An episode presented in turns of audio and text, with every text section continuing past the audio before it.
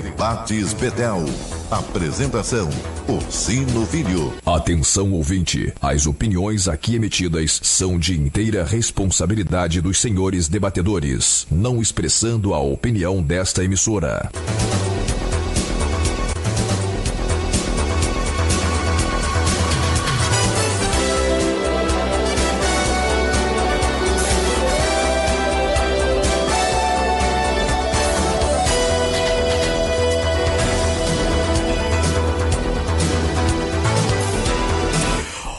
Muito boa tarde. Chegamos, a partir de agora está no ar o nosso Debate Betel. Vamos juntos, a partir de agora. Vamos ouvir o boa tarde dos nossos debatedores. Pastor Flávio França, tudo bem, Flávio? Boa tarde, seja Tudo bem-vindo. bom, Orsino? Boa tarde para os nossos ouvintes. Aqui com o Gustavo, já, tá, já estávamos conversando. Gustavo está fazendo regime, né, Gustavo? tá, tá, tá, tá, tá bem mais magrinho. É, você está me acompanhando? Não, né? Gustavo tá mais magrinho. Daqui a pouco você some. Mas aí que a nossa, nossa audiência maravilhosa, esteja tudo em paz com vocês, seja uma sexta-feira de bênção para nós todos. Amém. Tudo bem, Gustavo? Boa tarde, seja bem-vindo. Tudo bem, sim, pastor Ursino, pastor Flávio, os nossos ouvintes, boa tarde, a paz do Senhor, que a gente tenha aí momentos, né, alguns minutos, né, uma hora abençoada, que a gente possa falar com sabedoria, entendimento e abençoar a vida dos ouvintes. Amém. Bom, é, Flávio, a gente. Eu, eu confesso para vocês que eu tô ficando cansado é, dessa técnica, né? Essa tática utilizada pela velha mídia é, de exposição do nome do Lula, né? Toda hora, tá um negócio cansativo. Quando não é pesquisa, ah, ontem saiu uma pesquisa, hoje já saiu outra, né? Agora uma pesquisa dizendo que se o Alckmin for vice do Lula e aquela coisa, enfim. Resumo da ópera, né? Eles estão sempre com esses argumentos para manter o nome do Lula na mídia, né? Manter o nome da. Lula exposto. E o Lula continua sem espaço para fazer campanha aqui no Brasil. Agora está indo lá para a Argentina. Está lá, Né? Ele não recebendo tem- comendas e tudo. né? É, ele, ele não tem espaço aqui no Brasil, né? Porque aqui ele não consegue andar nas ruas. Então ele está fazendo campanha lá para fora, né, Flávio? É, isso é uma coisa interessante, né, Ursino? Porque você vê, o, o Bolsonaro por onde passa, ele junta uma multidão. Bom, o, o- isso é um argumento. O contra-argumento é o seguinte: é uma multidão de apoiadores que acompanham ele por onde ele vai e já se organiza os apoiadores. Se ele vai para um aeroporto, vai umas 150 pessoas para lá. Se ele vai num outro aeroporto, tem 200 pessoas. Mas são os apoiadores. Bom, o criminoso número um. O que que parece? Que os apoiadores dele não vão aonde ele está, mas o apoiam à distância. Só isso pa- para explicar essa grande vantagem na pesquisa. Assim, Ah, mas ele não tem povo atrás dele. Vai ver que o povo dele é tímido, fica todo mundo dentro de casa, não sai de casa. Ou então a gente acredita nas pesquisas. Né? Porque assim, é, ou, ou essa gente toda que vota no Lula só responde pesquisa e não fala ao vivo porque tem vergonha, e fala na pesquisa porque a pesquisa é anônima, ou eles, ou a pesquisa não é verdadeira, porque tem que ter alguma coisa de muito errado nisso tudo. Né? Dá 46% para ele, 22% para o Bolsonaro. Pelo amor de Deus. É, é uma diferença, mas é o que você está falando, é manter o nome dele em alta. Sim. Então daqui a pouco sai uma pesquisa num colégio, eles botam lá, pesquisa no colégio Três com Goma disse que eh, amanhã vamos fazer uma pesquisa Aí no centro pouco- espírita. Para lá no centro espírita. A pesquisa pesquisa- fulana, porque assim, quando não tem o que fazer, eles vão inventando, né? Pesquisa que se o Gustavo for o vice do Lula, ele vai tirar voto de não sei quem. É, isso E aí. nisso eles vão ganhando, ganhando, vão Todo pautando, vão pautando todo. a mídia, né, Com Gustavo? certeza. É, e o- e algo que agora é interessante, né, é, é que o Moro vai roubar voto do Bolsonaro, né? Como se ele não pudesse roubar, ninguém rouba voto do Lula, né? Só rouba o, Só a, a disputa é só desse lado. É, é, parece que é algo já algo decidido e, como se a esquerda no Brasil fosse uma esquerda é, é, muito é, com uma identidade muito forte, muito é, arraigada, que as pessoas de fato queiram que todo ano haja um candidato da esquerda forte. E não é verdade isso. Né? Isso está longe de, de, ser verdade. Né? Verdade. A, a entrada do último candidato, né? se deu porque o Bolsonaro por pouco não ganhou no primeiro turno e pela ausência de outros candidatos que pudessem ali fazer é, ter algum resquício de voto, que não parece que vai ser essa eleição. É. Né? Me parece mais que vai ser uma disputa da direita entre a direita, né, ou do centro para a direita, do que a esquerda vai receber algum voto. É. Agora, o Zé Maria falou um negócio hoje, eu estava assistindo a Jovem Pan de manhã, o Zé Maria falou um negócio, Flávio, que eu concordo com ele.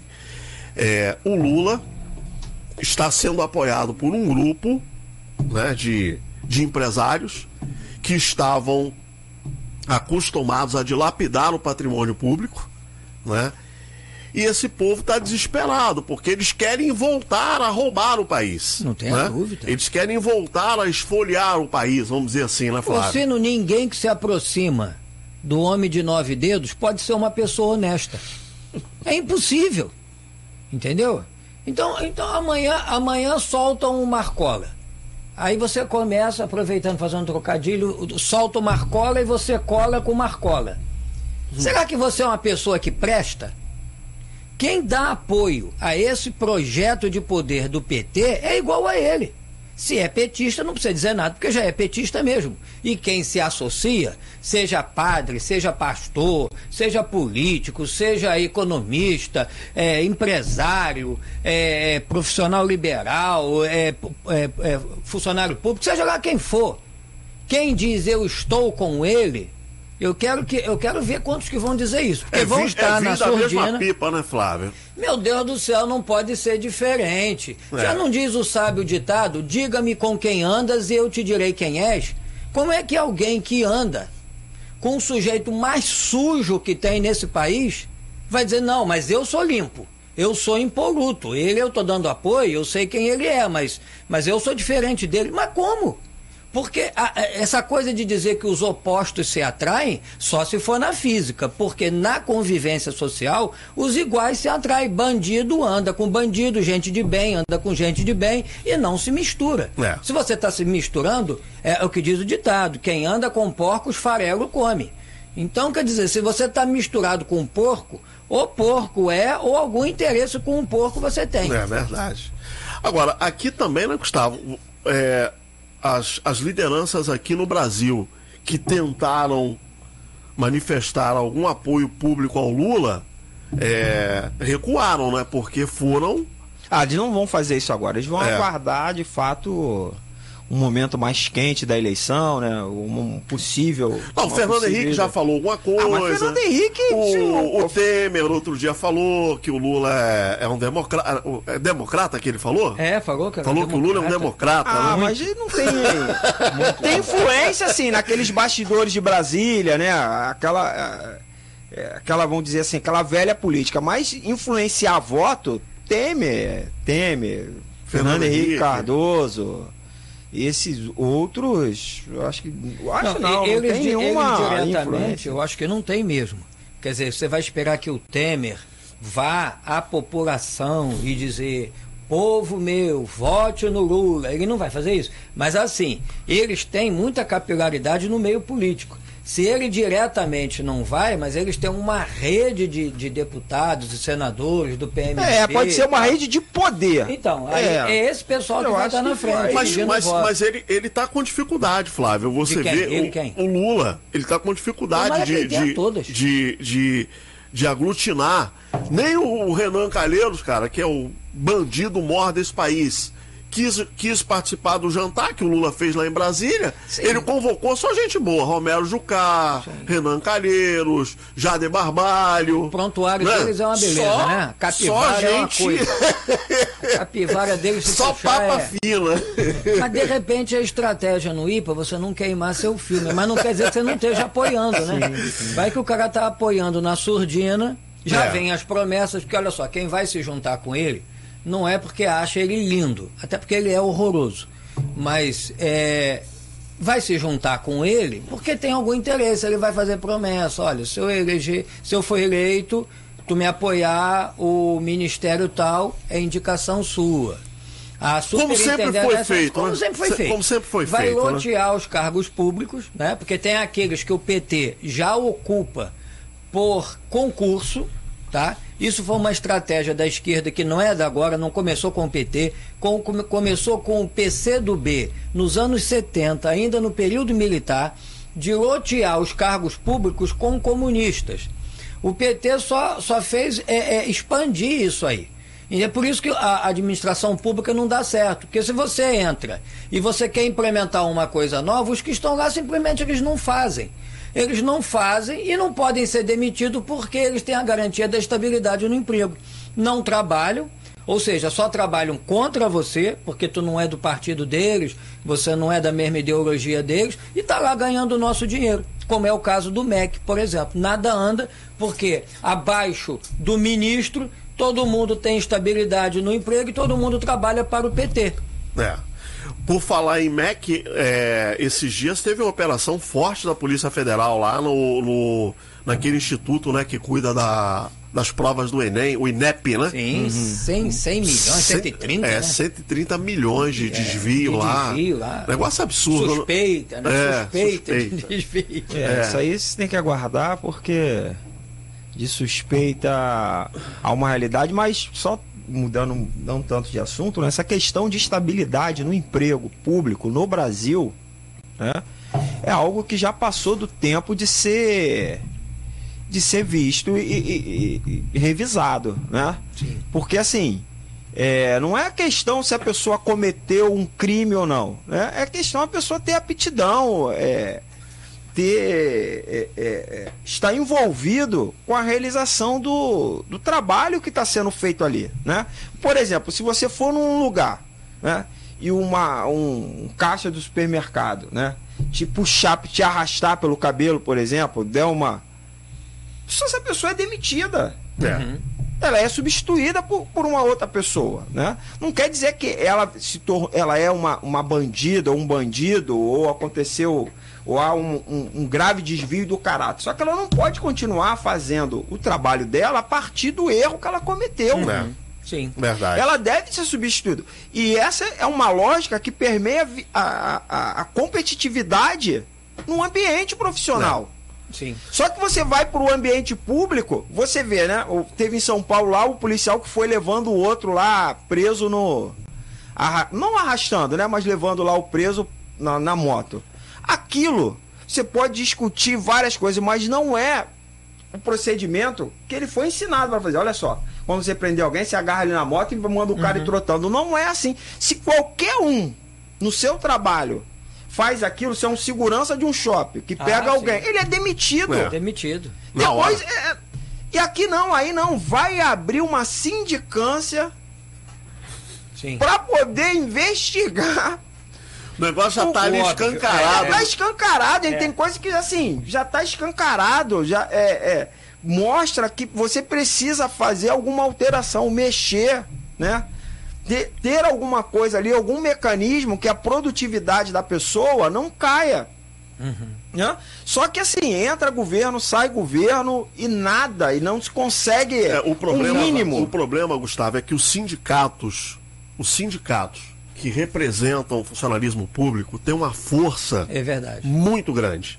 Né? Eles conseguem, é, por exemplo, quando você tenta mexer, qualquer coisa que você tenta mexer com o funcionalismo público no Congresso, o lobby deles entra imediatamente em ação. E é a maior E- bancada, né? É, a bancada é uma deles. bancada muito, uma bancada muito grande.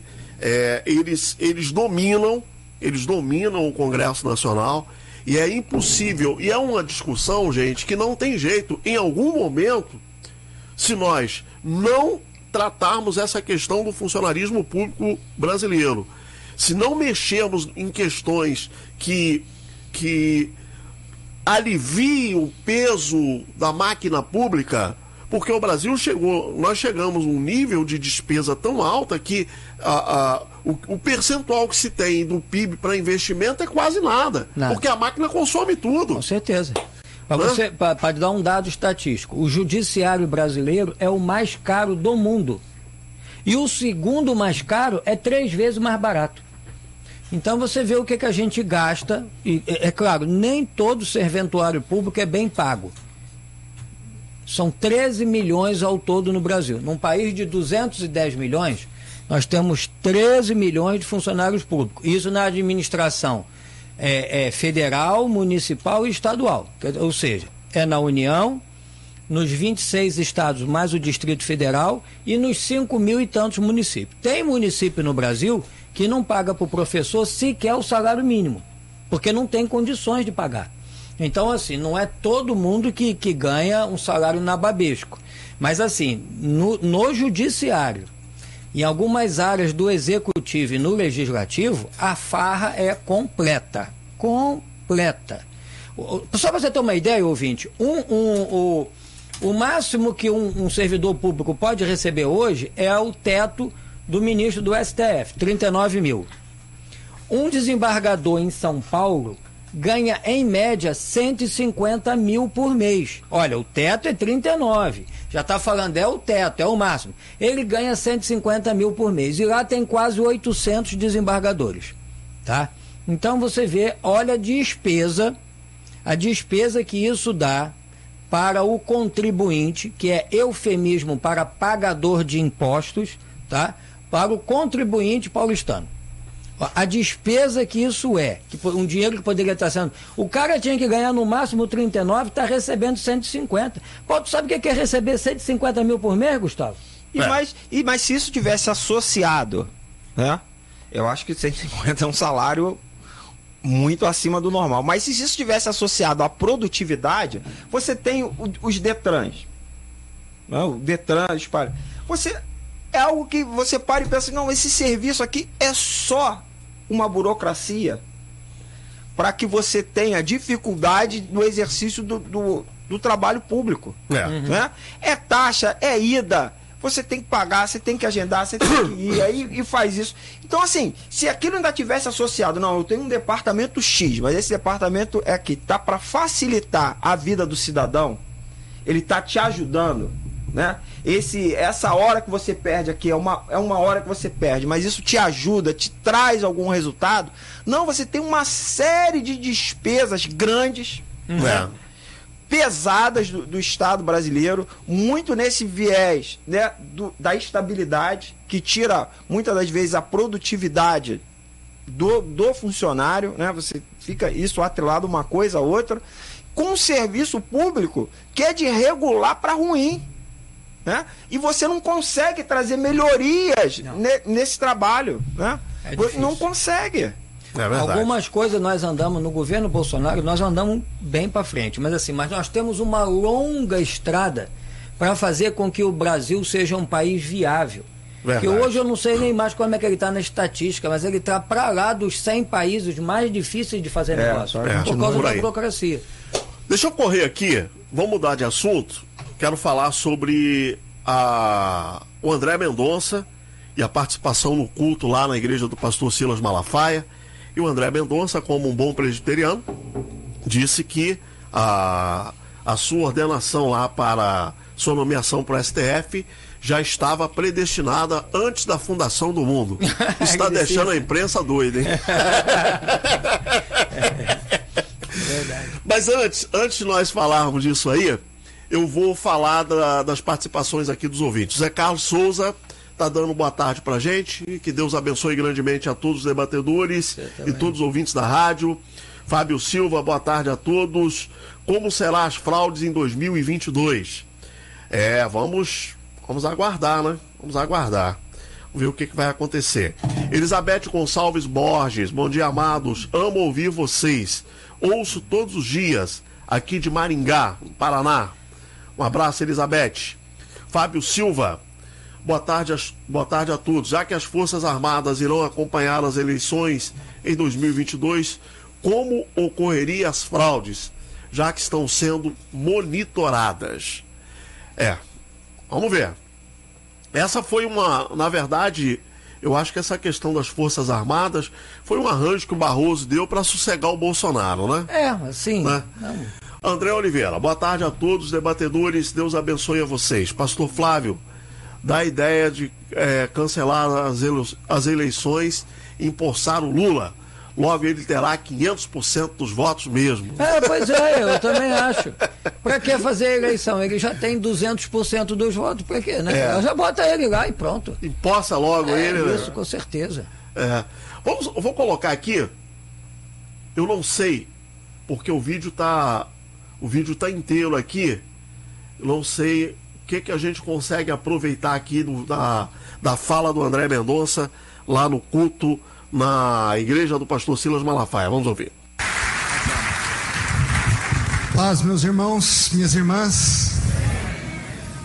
Eu vim na igreja certa, Assembleia de Deus Vitória em Cristo, no culto da vitória, pós uma grande vitória que Deus nos preparou.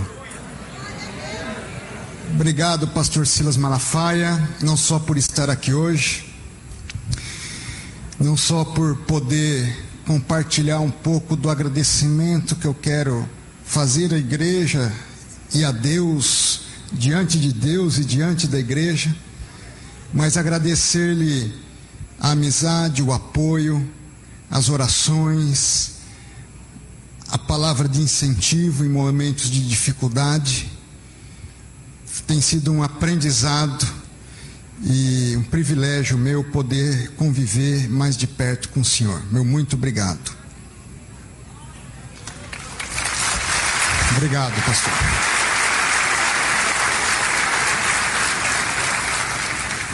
Nosso querido governador, grande governador do Rio de Janeiro, prazer estar aqui contigo. O senador, quem é o senador mais habilidoso da história dessa república? Vocês sabem? que me apoiou e foi fundamental também para essa conquista. Muito obrigado, senador Romário, por estar aqui conosco.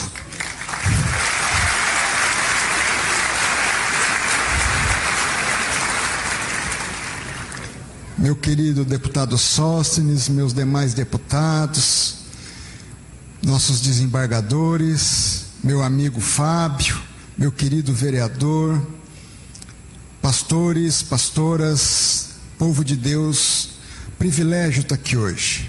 Motivo de estar aqui hoje é simplesmente agradecer. Eu não podia, depois de cerca de 140 dias, segundo a imprensa, e aqui minha saudação a você da imprensa. Permitam-me aqui um parêntese. A imprensa foi extremamente respeitosa comigo e com a igreja durante todo esse processo.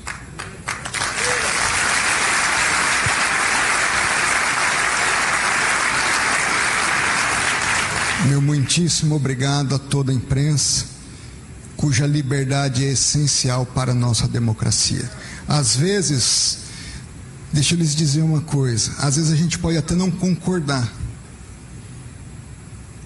mas nós podemos discordar de posições, etc., mas jamais discordar que é indispensável termos uma imprensa livre no nosso país. Ela é essencial para a nossa democracia.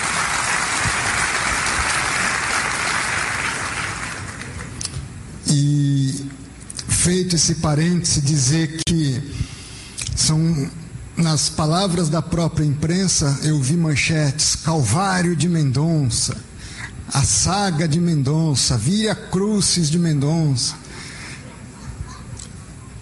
e pobre do Mendonça. Mas, meus irmãos, eu tive ontem com uma autoridade, grande autoridade desse país, General Vilas Boas, ele muito feliz com a vitória e pediu para eu visitá-lo, gostaria de me dar um abraço, tive com ele e ele me fez uma pergunta interessante. Como você manteve a paz e a serenidade durante todo esse processo? Aí eu precisei explicar um pouco do motivo de eu agradecer e de nós termos a vitória hoje. Meus irmãos e minhas irmãs, O crente, o cristão, é aquele que tem fé. Fé é a certeza do que você ainda não vê. Se a fé é a certeza do que ainda não vê, eu estou falando do futuro, mas se eu olho para o passado e olho para a palavra de Deus, eu tenho exemplos de fatos, de, de situações e de realidades que de algum modo podem ter alguma conexão com a minha e mostram como Deus agiu naquelas situações e como o homem e a mulher de Deus devem agir naquelas situações. E nós cremos, à luz da palavra, que Deus é um Deus de aliança. Alguém duvida disso? Que Deus é um Deus de promessa e Deus não é homem para mentir. Aí já é uma música.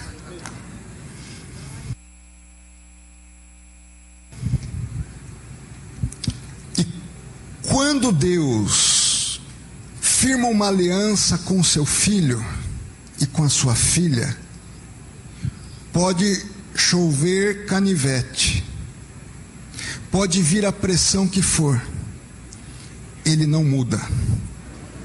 Ele é fiel. Deus é fiel, é um atributo de Deus.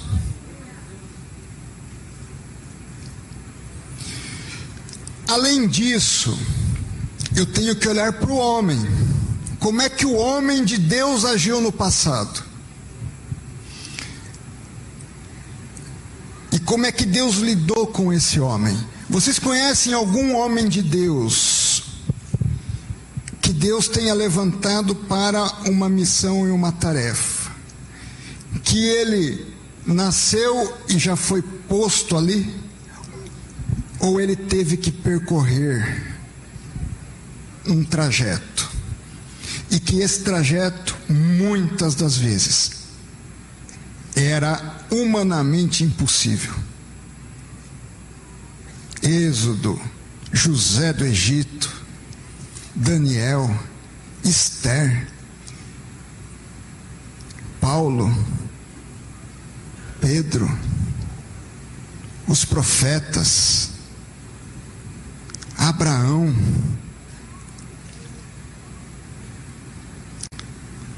não que nós sejamos, mas eles são exemplo de homens e mulheres que foram usadas por Deus no seu tempo. Assim como Deus é fiel, Deus é imutável. O mesmo poder que ele tinha lá no início, no Gênesis, ele tem hoje e terá por toda a eternidade. Deus é fiel, onisciente, onipresente, onipotente. Deus faz aliança com seu filho e com a sua filha. E Deus tem um propósito para cada um de nós. O que eu quero dizer com isso, meu irmão e minha irmã, é que eu nunca tive dúvida das promessas de Deus e daquilo que Deus tinha me dito há anos atrás. Eu até não via como, certas coisas se realizariam, porque seria impossível. Mas eu sabia o que Deus tinha prometido. Então, meus irmãos e minhas irmãs, num processo dessa natureza, você não pode olhar para as circunstâncias, você não pode olhar para os homens, você não pode olhar para os boatos, para os rumores, para as visões ou profecias do caos, ou para o impossível. Para onde que nós olhamos? Para Deus. Quem quer me seguir, tome a sua cruz e siga-me. É para olhar para trás? Não. Eu tenho um alvo, que é a minha cruz. Aliás, eu disse ao presidente da República, o senhor estava presente, pastor Silas, usando a linguagem dele. O militar está preparado para morte, para guerra, presidente. Agora nós estamos preparados para a cruz. Então,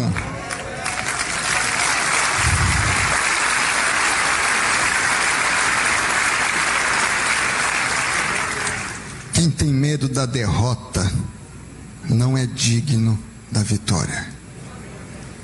Vamos repetir isso? Quem tem medo da derrota não é digno da vitória. E, e, meu irmão e minha irmã, você, assim como eu, somos dignos em Cristo Jesus das vitórias e das promessas e da aliança que Ele fez para nós, seus filhos. Aí você pode dizer: ah, mas esse cara aí, ele estava lá, era ministro da Justiça, advogado geral, era lógico, virou, virou ministro do Supremo. Dois mais dois são quatro. Olha para mim aqui, pastor André. Qual que é o nome do bairro aqui? Eu estou aqui na Penha, onde o senador Romário jogava bola quando criança. Isso para mim é impossível. Eu chegava aqui com o deputado Sóstenes, aqui é um bairro mais simples do Rio de Janeiro. Eu falei, deputado, você não veio, não viu de onde eu vim. Uma cidade com vinte e poucos mil habitantes, a maioria na zona rural.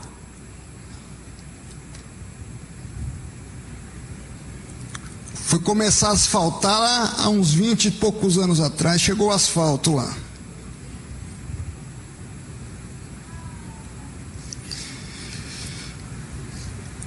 Um menino que saiu dali foi morar numa cidade média, no litoral de São Paulo, a professora no primeiro dia de aula, e você, menino, de onde veio? Eu vim lá de Miracatu. Ela muito educada, sensível e extremamente pedagógica, só vem gente burra daquele lugar. Bom, é, não dá para a gente colocar o vídeo todo aqui, porque o vídeo tem quase 30 minutos, são 27 minutos. Eu quero ouvir aqui Pastor Flávio, Evangelista Gustavo. É, primeiro, a respeito desta cerimônia, que, com todo respeito ao, ao pastor Silas, para mim foi tudo menos um culto. É. Né? É, isso é um ato político. Se você tem ali o governador, é, o senador Romário, mais deputados, vereadores, enfim, aquilo ali é, é, é, foi um ato político, né, Flávio? É, veja bem, vá, vá ao dicionário Aurélio e coloque lá na pesquisa culto. Ele vai dizer assim: culto ato de adoração a uma divindade, tá? Não está falando de culto cristão. Mas se você está falando de um culto cristão, é um ato de adoração a Jesus Cristo. Houve isso ali? Não. Então, quer dizer, poderia ter tido essa cerimônia? Sem dúvida. Num outro dia, nada diz que é o culto da vitória. Eu já tenho problema com esses tais cultos temáticos. Culto da vitória, culto da derrota, culto do mais ou menos, culto de, no, da, da noite, culto do dia, enfim. Mas essa já é uma outra questão. Ele está no culto da vitória, aonde, pelo menos em tese, a, o ser a ser adorado é Jesus Cristo. Né? Mas se o culto já é da vitória, não sei bem se isso acontece. Mas, enfim, essa é uma, é uma outra história. Então, se você está em culto, não é para transformar culto em cerimônia de aonde um candidato eleito, seja lá do que for, no caso o ministro, poderia ser um deputado, um senador, um presidente, e ser um, um, momento de agradecimento dele para as autoridades presentes e para tudo mais. Eu acho que é uma maior bola fora, vindo do André Mendonça, que é pastor presbiteriano, e ele sabe bem que uma coisa muito importante para a gente é o princípio ordenador do culto, que ele está totalmente fora daquilo que ele conhece muito melhor até do que eu. Então, é, é eu acho que Mas eu acho que a presbiteriana, a presbiteriana dele é uma presbiteriana renovada, né? É, não, é, não, é, sei, não, é, não é da, eu acho que ele não é da presbiteriana do não Brasil. Sei, não. sei, mas assim, é, mas os, pelo menos os princípios são, são os mesmos, né? Essa coisa também de, de renovada é meio complicado, porque parece assim que foi uma recalchutagem de qualquer outra coisa, né? Mas ainda que seja tal renovada, Tá? Ele, ele, ele tem como ministro presbiteriano, ele prometeu fidelidade à confissão de fé de Westminster, né? primeiro a Bíblia, é claro, e a confissão de fé de Westminster. Ele conhece muito bem o princípio ordenador do culto. Então, para começar, para mim, a maior bola fora já foi dele. Se ele quisesse fazer isso aí nessa igreja, então que marcasse. Quais são os dias de culto lá? Terça, quinta e domingo? Tá, marca na quarta-feira. Vamos nos reunir aqui na quarta-feira. Não é culto. Nós só estamos usando o espaço da igreja. A gente poderia ter alugado um clube também. Nós estamos usando o espaço da igreja. Vamos fazer aqui um ato solene tá? com a presença do, do, do, novel ministro, que vai ser empossado no dia 15 de dezembro, e vamos fazer aqui um momento de congratulação entre nós que apoiamos a ele. Ótimo! Não mistura isso com culto. Culto não é para ser cultuada a personalidade humana. Mas, infelizmente, em boa parte das igrejas, para minha tristeza, quem é mais cultuado é o Papa local. O Papa local fala mais alto do que propriamente Jesus Cristo. E, e, mais uma vez a gente vê isso aí na prática, aonde num lugar no que supostamente era para ser um dia de culto, passou a ser um dia de exaltação do homem, de agradecimento, de não sei o quê, fala de um, fala de outro, fala de lá, vem de cá. E onde é que está o culto nessa história? Não tem. É. E aí, Gustavo, qual a sua opinião é, a respeito desse evento?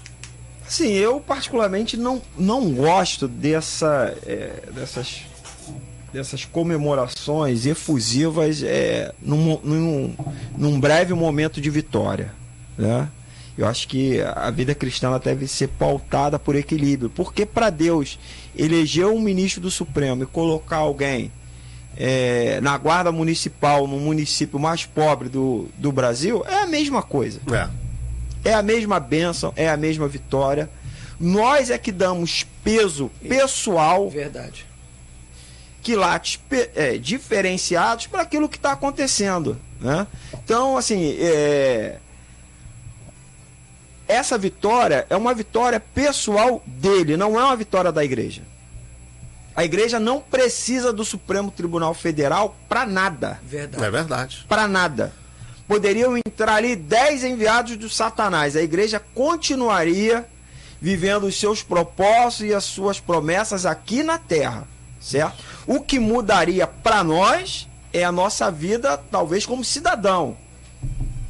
A vida de algum pastor, a influência desse Sim. ou daquele. Isso mudaria. Agora, para Deus como promessa, né? Isso não é a Deus cumpriu a promessa mais importante que ele poderia fazer de colocar alguém no Supremo Tribunal Federal. Não. É. Não, eu não vejo por isso, né? E eu tenho assim, eu acho que a gente deve ter muito cuidado quando a gente mexe no culto, no rito, por causa de alguma coisa, por causa de alguma pessoa, né? É essa questão, ah, é, é chave de carro, é apartamento, é casa, é isso, é aquilo. Eu acho que a gente deve ter assim, cuidado nas, nessas celebrações para que isso não não tenha maior importância do que deveria ter. Né? Porque a preocupação de Jesus não era a chave do carro. Era a pessoa que ia entrar dentro do carro. Isso aí. É verdade. É não verdade. é a chave da casa, mas a pessoa que ia ocupar aquela casa. Então, Com certeza. É, e, e nós comumente gostamos muito de celebrar né, essas vitórias que são pontuais, porque o é. mesmo Deus que dá a casa é o Deus que tira a casa. Teve gente que há 4, 5 anos atrás tinha muita coisa e agora na pandemia Deus permitiu que não tivesse mais nada. É. E mesmo assim, creio que muitos continuam com a sua fé diante de Deus. E para terminar, eu acho que as medalhas devem ser entregues aos fina, ao final das batalhas. Isso É. aí. Né? Flávio, qual o meu medo? É, os políticos evangélicos, né? E o Bolsonaro é, também está capitalizando politicamente com essa indicação do André Mendonça. E é isso que o Gustavo falou. Estão direcionando para o povo como se a vitória do Bolsonaro e do, e do André Mendonça fosse uma vitória da igreja. Passado esse processo, André Mendonça assume. é, é, aí tem muito crente que vai ficar decepcionado, porque o Bolsonaro falou que quer que ele se comprometa em toda abertura de sessão do Supremo fazer uma oração.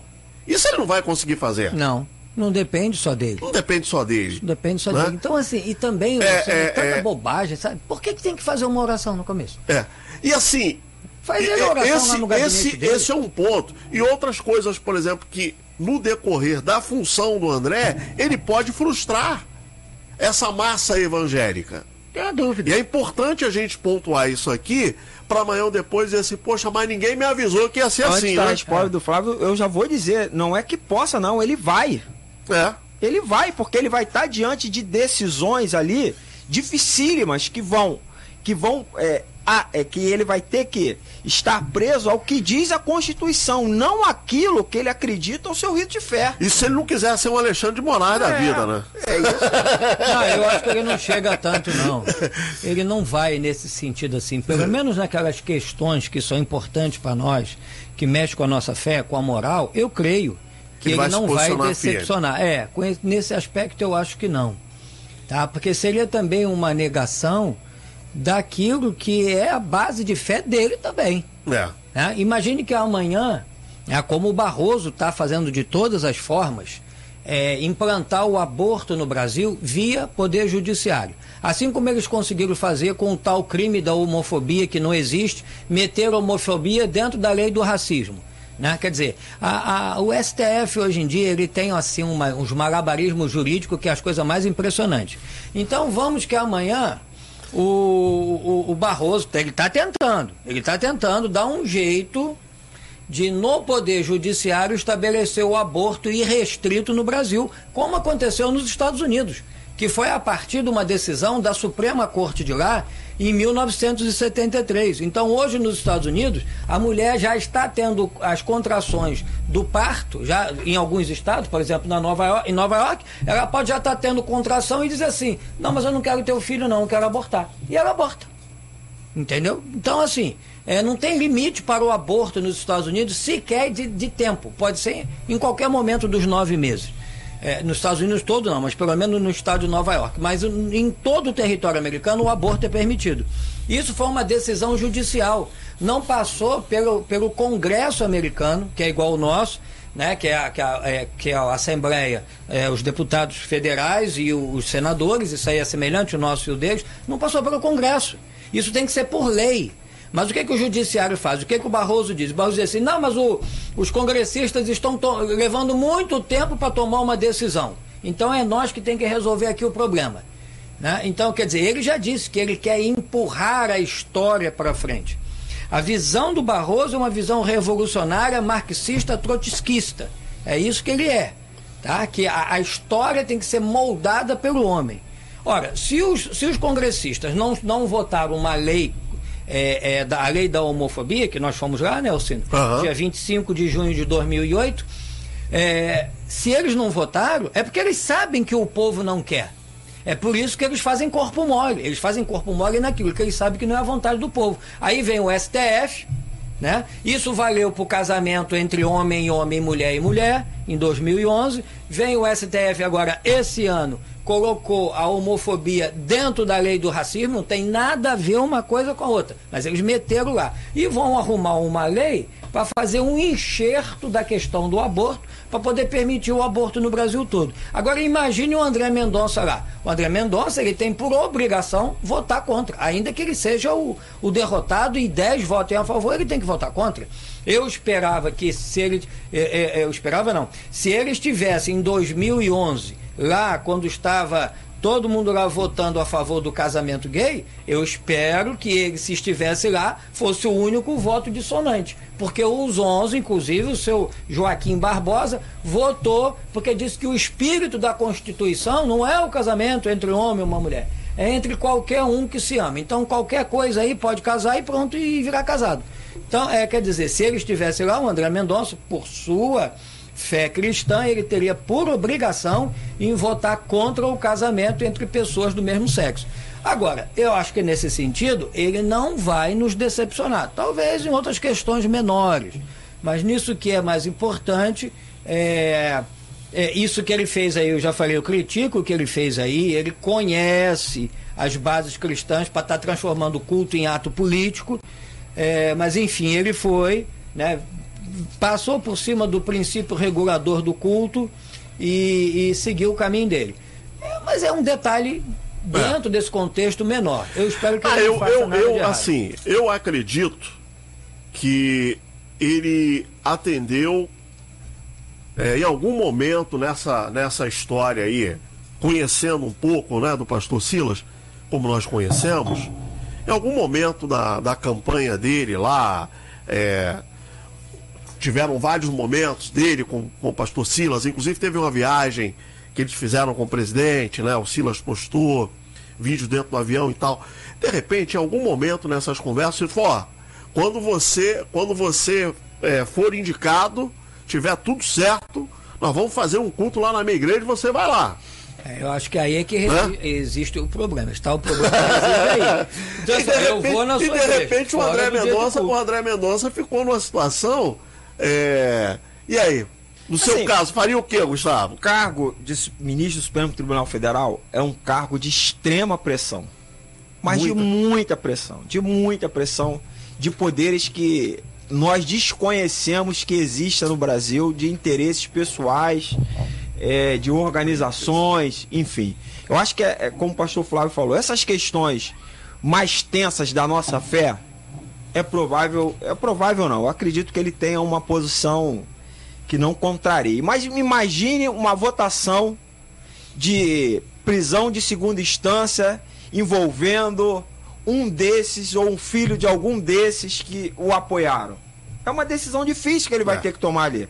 Muitos nessa posição compõem. É, é, é, nisso que eu falo. Eu, eu não vejo, assim, eu não consigo depositar em ninguém como um salvador da pátria, algo, alguém que vai chegar ali e vai fazer tudo, mas tudo em uma linha que preserve de é, o, o, o seu próprio pensamento, aquilo que ele acredita, porque em algum momento ele vai ter que ter a capacidade de compor, de tirar o pé, de fazer ali, de perder aqui para poder ganhar ali na frente. Vide o que é a vida do Bolsonaro. Quantas vezes o Bolsonaro teve que retroceder em aquilo que ele acreditava para que ele pudesse ter um mínimo de estabilidade para poder governar. Então, assim, o cargo que ele está ali não é um cargo pastoral, não é um cargo que, por mais que ele tenha liberdade, ele não tem liberdade plena e total. É.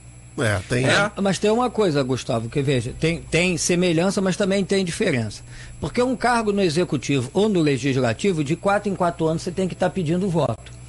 O, o ministro do Supremo, depois que ele tomar posse, ninguém mais tirará. Ele não tem sequer, como os outros funcionários públicos, um período probatório aonde ele pode ser demitido. Ele não tem, não, não tem demissão para ele.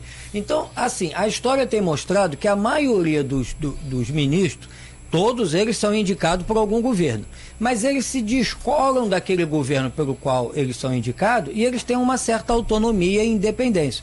Toma, por exemplo, o caso do Joaquim Barroso. O Lula disse assim: está Joaquim na hora. Barbosa. Joaquim Barbosa. é, Joaquim Barbosa. Está na hora de ter um negro no Supremo. Aí ele achou que o Joaquim Barbosa ia ser um negrinho amestrado, é, muito dedicado às causas do PT. Foi o carrasco do PT. Né? E foi indicado pelo Lula. É, e o Lula só ficou de fora porque o Ministério Público Federal ficou com medo de denunciar ele por causa da popularidade que ele tinha. Então ele ficou de fora naquela, mas depois caiu lá na frente. O Joaquim Barbosa se descolou do PT.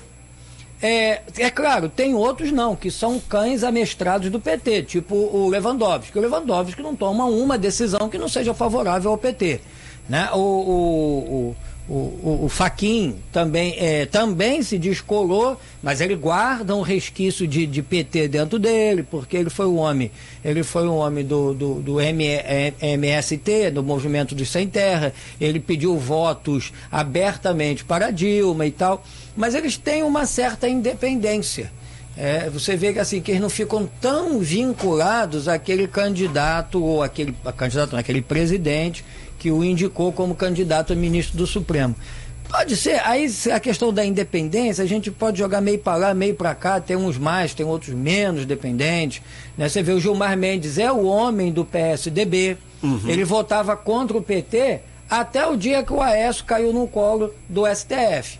Aí ele, ele, quando começou o PSDB a ser afetado, ele mudou de posição e começou a favorecer o PT para que o PSDB também fosse favorecido nas decisões. Então tem esse tipo de pode, coisa. É pode ser o início de uma ruptura de comportamento do ministro do Supremo Tribunal Federal, mas ninguém chega naquele cargo sem dever favor a alguém. Ah, não, mas, mas claro. A fatura fica grande. Ele pode ser. chegar lá a fatura, né? E, e quero Sim. dizer que, é, não estou dizendo que seja que ele tenha feito algo ilegal, imoral, quebra não. de princípios, nada disso. Mas ninguém chega a um cargo desse sem é, é, é, dever favor favor a alguém. Verdade, né? Verdade.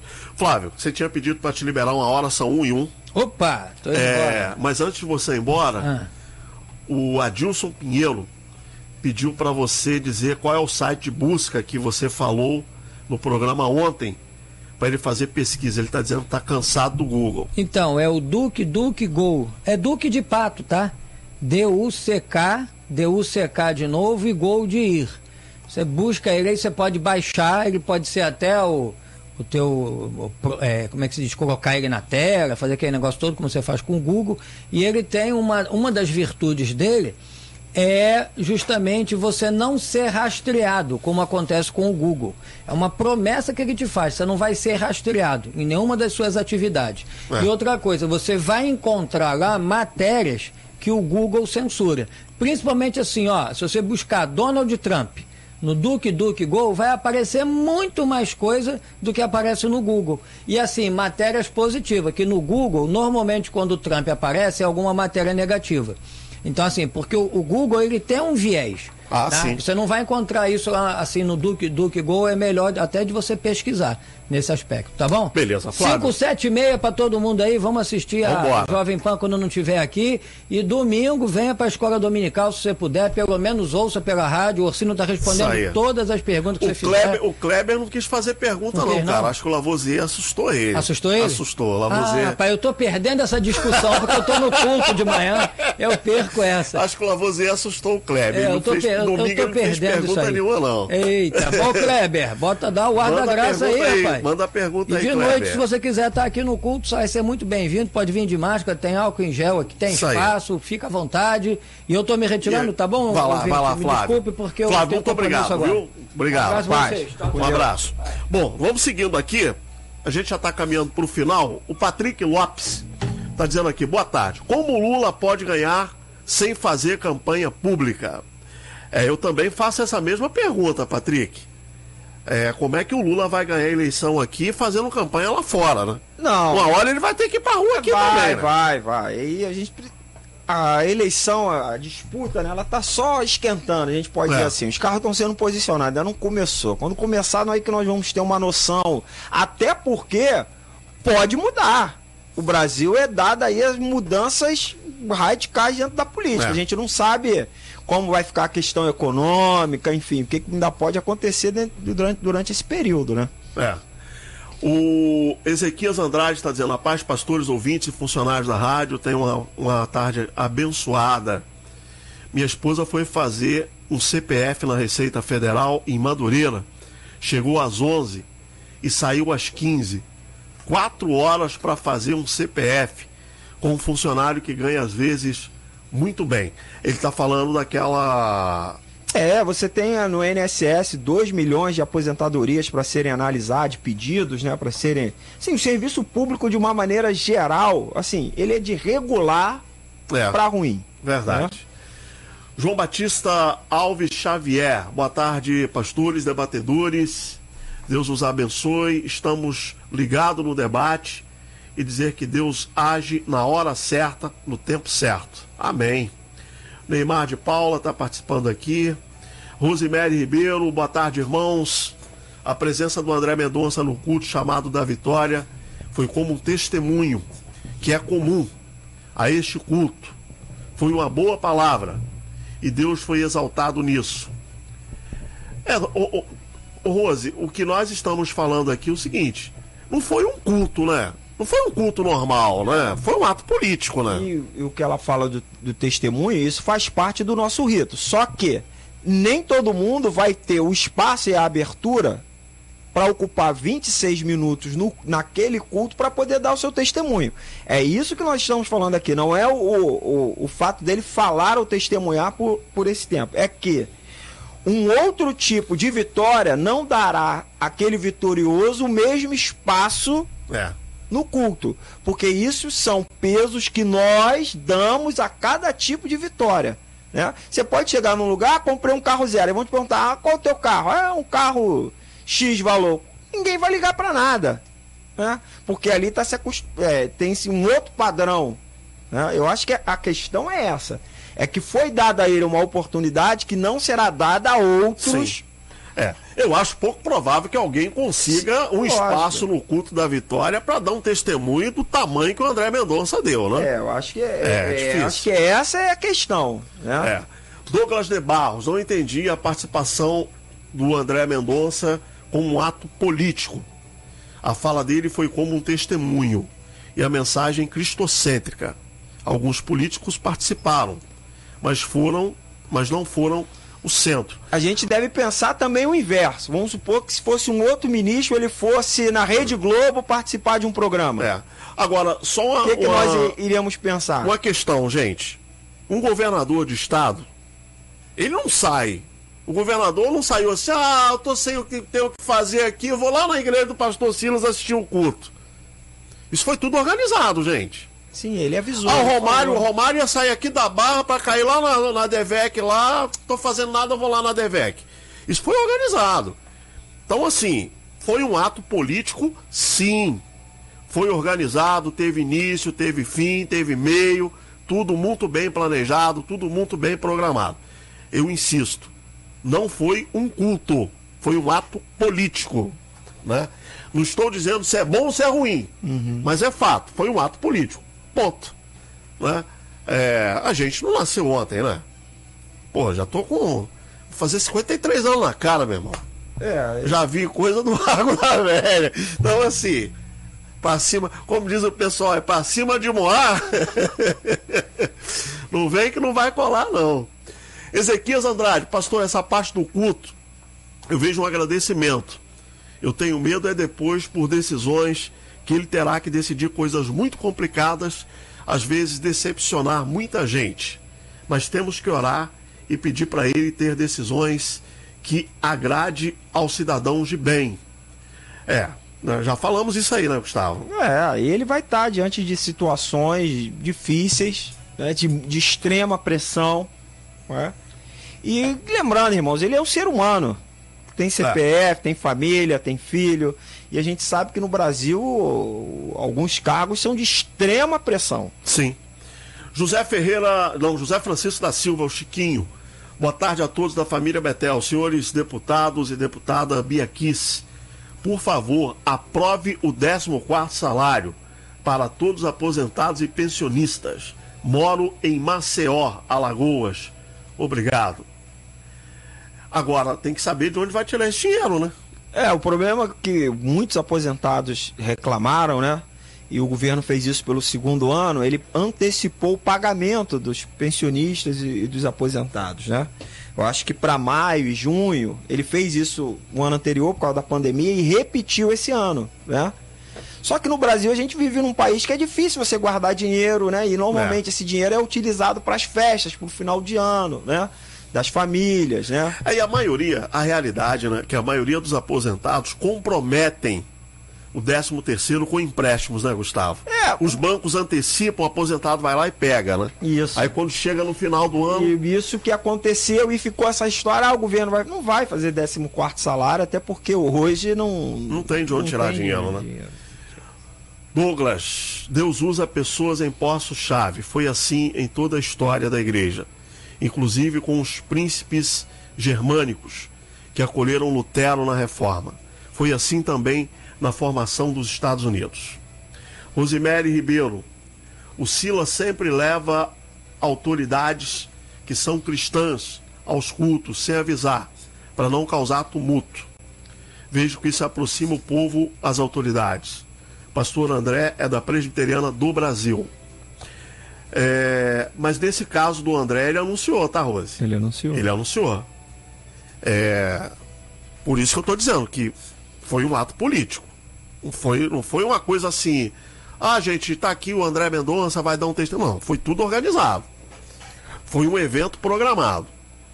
E, e... assim, e, e eu, eu acho que isso não pode estar descolado do que, do que aconteceu antes. É. Antes, o pastor Silas Malafaia teve uma participação grande. Muito forte. Grande. Então, assim, uma, não, não dá para descolar. Não é que ele foi numa igreja de alguém que esteve à parte de todo esse processo. Não, ele foi na igreja de alguém que participou é. dentro desse, desse processo, o que é legítimo. Sim. O que é legítimo. Sim, sim. Eliane Bispo, boa tarde, senhores debatedores. Tenho pena do André Mendonça, pois com os evangélicos que temos na política do nosso país, é perseguição na certa. E certos apoios é para o próprio umbigo. Oremos. É... Rogério, Rogério Targuei fez. Os fãs do Lula são muitos, sim. Só não o acompanham porque estão presos. é... Aí tem uma outra participação aqui que não aparece o nome da pessoa. Vocês da mesa estão espiritualizando algo desnecessário. Menos radicalismo, mais racionalidade que tem a ver o Silas ter usado um dia de culto para tal ocasião. A gente não tá assim, gente. Acho que o pessoal não tá entendendo a nossa fala, né, Gustavo? É, é, é... A gente não tá radicalizando. A gente está dando um nome, nome correto às coisas. Quer chamar de culto? Quer chamar de culto? Faça o culto. Aquele ato ali foi um ato político, não foi um culto. Esse é o ponto. Né? Agora, se foi bom, se foi ruim, a gente não está entrando nesse mérito, né, Gustavo? É, é. Até porque, como eu falei, a gente não pode tirar do contexto o que foi a participação daquela igreja, daquele pastor na, no, na realização da, da eleição do, da, do, do André Mendonça para o Supremo Tribunal Federal. E outra coisa, quem espiritualiza não somos nós, é ele. Quem sobe no púlpito, e aí vai vale, o que a gente aprende é que para subir no púlpito a pessoa tem que estar tá com a vida assim, assada, é aquilo, aquilo outro, tem que fazer isso, tem que fazer aquilo. É uma série de regras e exigências que eles dizem que tem. É. Não, não sou eu que digo que tem. Quem diz é ele.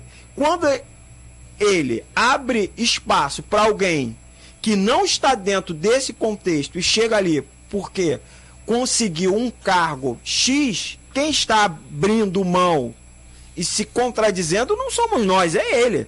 É. Porque é ele que diz que, que tudo. Quais são as regras para estar ali em cima? Se a regra é ocupar um cargo no legislativo, no executivo, ou ali ou acolá, seja uma oportunidade, amém. Agora, lembrando, ele também é um pastor, só que ele não foi ali como pastor. Sim. Ele foi ali como alguém que vai assumir um cargo no Supremo Tribunal Federal. Foi isso que fez é, nessa última quinta-feira ele participar do culto. Isso é, isso é o fato. Sim. Isso é o fato. É. Paulo Roberto, a paz do Senhor Jesus para todos os debatedores. Temos que entender que o André Mendonça está só por mais. É, está só. Por mais que ele queira fazer a diferença, a maioria das coisas feitas lá é por votação. Entre eles, então, ele é minoria. Por exemplo, se 10 quiser votar obrigatoriamente para o casamento gay em todas as igrejas, só o voto dele não vai resolver nada. É, Rosemary Ribeiro, a CCJ já votou a favor da prisão em segunda instância.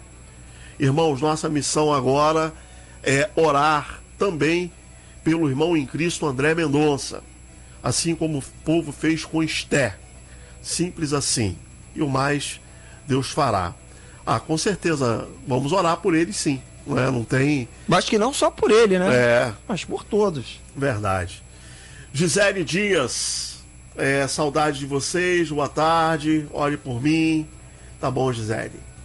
O Neymar, é... lá é cheio, falando da participação do irmão, né? Lá é cheio de CPF para regularizar. Tive que ir para acrescentar uma letra no nome da minha mãe, que já descansa no Senhor. Falando da, da questão lá de Madureira, né? Do CPF. Bom, ponto final então no nosso debate. Gustavo, alguma coisa a mais para acrescentar? Não, só agradecer a participação, agradecer a Deus por esta semana, que a gente que nós possamos ter aí um sábado, um domingo abençoado na presença do Senhor, que Deus possa continuar a nos abençoar, abençoar a rádio, a sua vida e a vida dos nossos ouvintes. Maravilha. Ponto final então no nosso debate. O debate tem a produção da Deise Oliveira, com apresentação e trabalhos técnicos de Ursino Filho e assistência de produção da Stephanie Silva.